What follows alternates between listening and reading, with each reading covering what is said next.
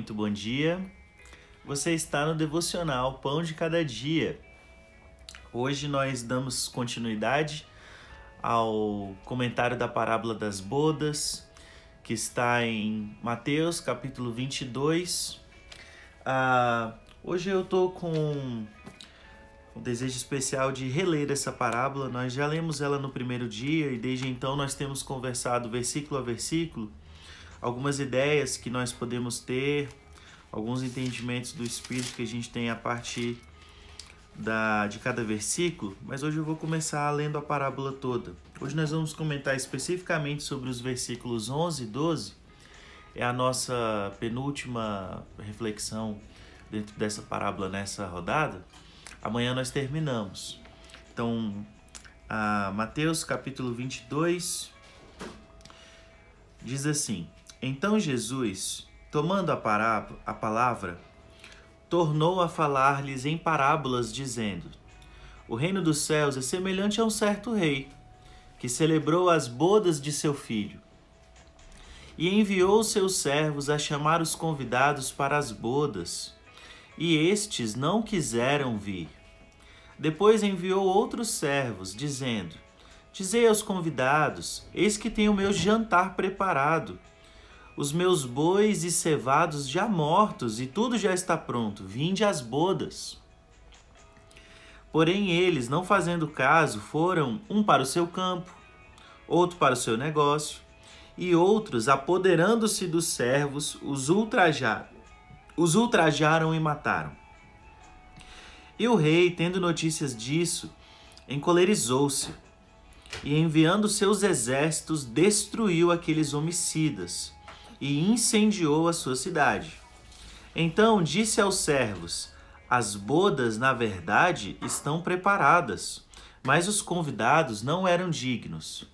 E depois, as saídas dos caminhos e convidai para as bodas a todos os que encontrardes.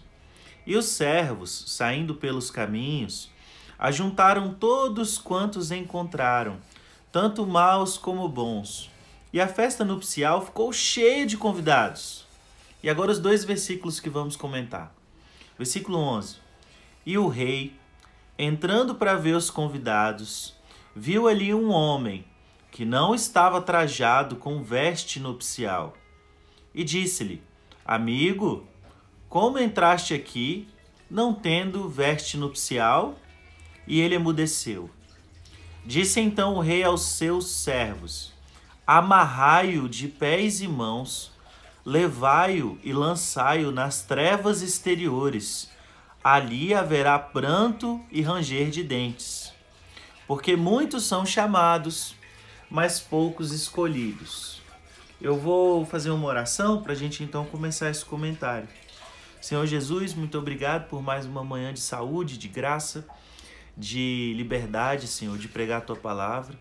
Espírito Santo de Deus, o nosso prazer está na tua presença, é escutar de ti, é aprender, Senhor, tudo aquilo que o Senhor fala na nossa consciência, para que nós sejamos pessoas melhores, mais verdadeiras, mais fiéis, mais leais a ti. Senhor, diante de ti não escondemos nada, tu és a luz a qual nos dobramos, e na tua luz nós vemos a luz.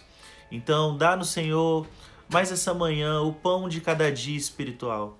Nós pedimos, Senhor, que fortaleça o nosso espírito, que nos dê entendimento, que a tua graça nos cubra como um cobertor no frio, porque a ignorância, Senhor, tenta nos esfriar a cada dia. Senhor, nós viemos aqui nessa manhã para escutar a tua palavra.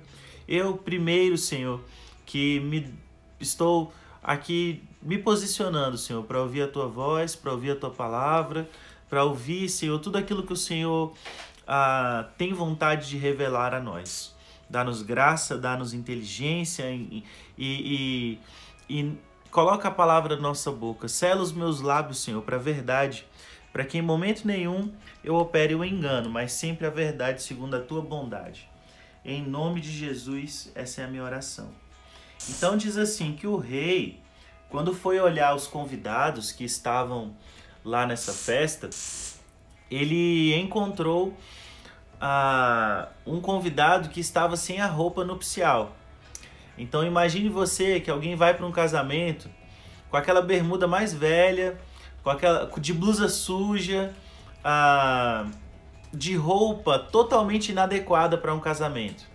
A questão aqui é que o casamento é o casamento da humanidade com o seu Criador. Ah, as bodas do, do Filho de Deus são é o casa, é, essa metáfora fica tão forte para gente porque Jesus ah, na, na palavra é dito que ele é dito que ele se casará com a igreja, que a igreja será assunta ao céu e lá haverá uma grande festa. Então, a igreja do Senhor, a igreja que ele estabeleceu, é a sua noiva. Então, imagine que alguém é, chegasse à presença de Deus não tivesse a roupa preparada. Então, essa metáfora fica muito forte nesse sentido. E a gente precisa perceber que na Bíblia, sempre que fala de vestes, de trajes, de, de da cobertura do nosso corpo, está falando das nossas práticas. Está falando das nossas práticas. Então, antes de Adão pecar, ele não vestia nada. Ele era nu, ele ficava nu e estava tudo bem com isso, porque a consciência dele era pura. Mas quando Adão pecou, ele não conseguia mais olhar para sua nudez e para a nudez de sua esposa sem malícia. Então o Senhor providenciou para ele vestes. E em toda a palavra, ah, se você olhar especificamente o livro de Apocalipse, por exemplo, a gente encontra vestes sendo como obras, sendo como aquilo que a gente faz, aquilo que a gente é na prática, não só no entendimento. Então veja bem, não podemos estar e agora eu vou falar de forma ampla, na existência, na vida, uh, do jeito que a gente caminha, sem ter sobre nós, sem, sem ter, uh, falando de nós, as nossas boas obras.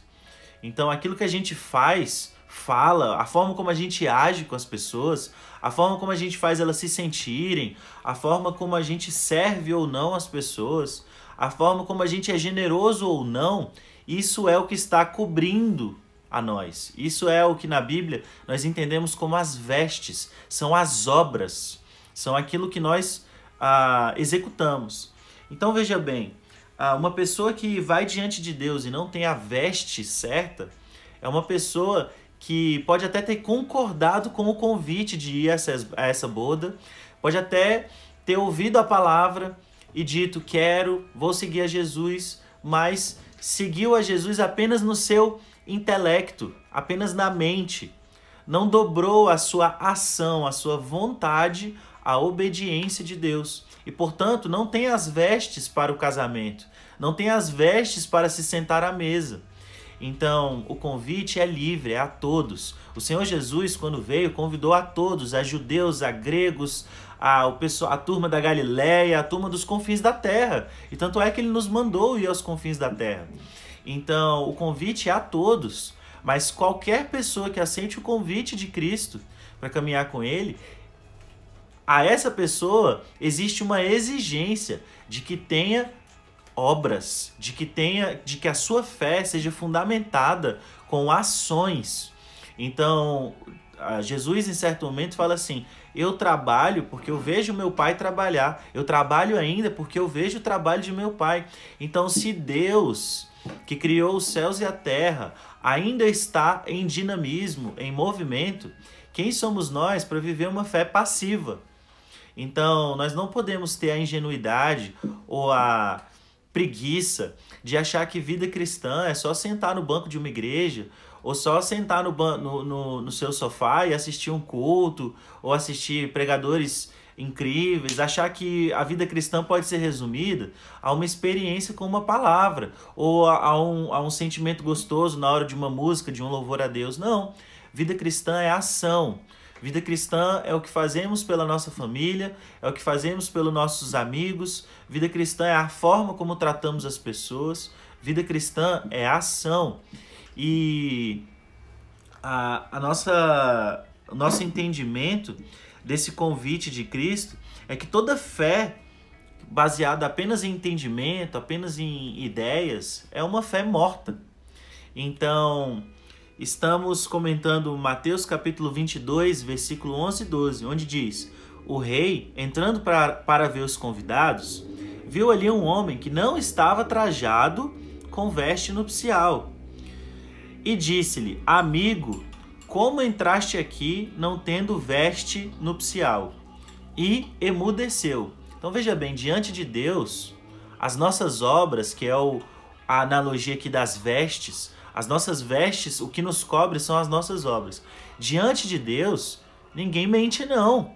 Então talvez eu ou você estejamos mentindo para nós mesmos ou tentando mentir para outrem, dizendo que nós somos isso ou aquilo, mas diante de Deus, no dia do julgamento, diante do trono, daquele que é santo, daquele que tudo sabe, ninguém mente, ninguém esconde. Então, para ele tudo está patente, tudo está visto. Então, o nosso convite é, dentro do entendimento dessa parábola é que nós vivamos uma vida que não tem do que esconder. Uma vida que. E, e, assim é difícil, né? A gente fala assim de não ter o que esconder. E a gente, se pensar, buscar no nosso coração, rapidamente a gente consegue achar alguma, alguma situação em que a gente vacilou, escondeu ou mentiu, porque a nossa natureza ela se inclina para esse lado. Mas o nosso dever como ah, seres humanos que entenderam que são criaturas de Deus e que Deus é bom, é reto, é justo, é buscar todo dia essa natureza do céu que é verdadeira. E, e aqui a gente, eu estou usando o termo natureza do céu, estou falando, e, e, eu não queria que você entendesse isso como uma, uma viagem, uma, uma, uma um, tipo assim, como se eu estivesse falando de alguma coisa muito superior. Não, o Senhor nos convida no dia a dia para falar a verdade para dizer o que a gente faz de bom, de ruim, nas, e, e, as nossas relações são o chão principal onde a verdade precisa imperar. Então, é, para concluir já, diante do rei todos nós iremos, grandes, pequenos, bons, maus, justos, injustos, não importa a sua personalidade, não importa ah, o que você conquistou, não importa se você é, é rico, pobre, não. Diante de Deus, todos, todos nós vamos.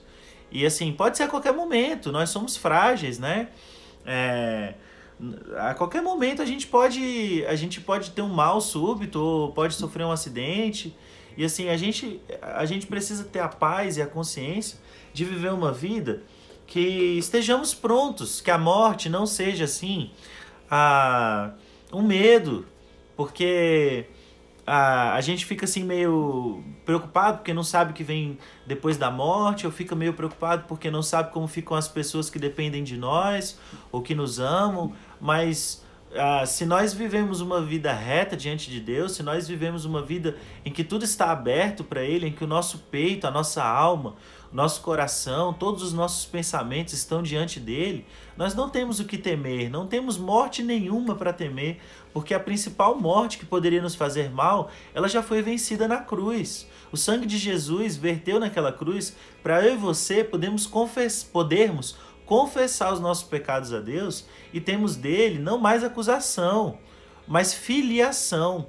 Ele agora é nosso Pai, foi o nome que Jesus nos ensinou. O Senhor Jesus é o nosso irmãozão.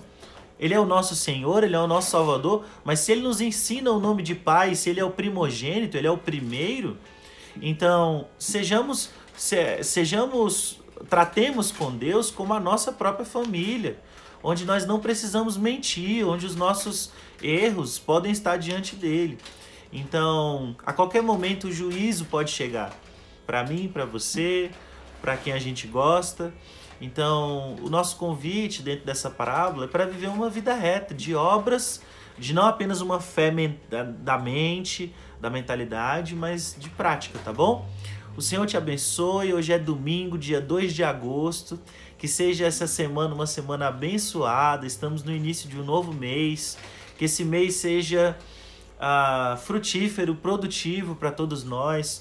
Que o Senhor não nos deixe faltar o pão de cada dia, né? O, o pão mesmo, o pão que a gente come. Uh, que na nossa mesa não falte fartura, mas que a gente, mas que no nosso coração tenha sempre generosidade para repartir.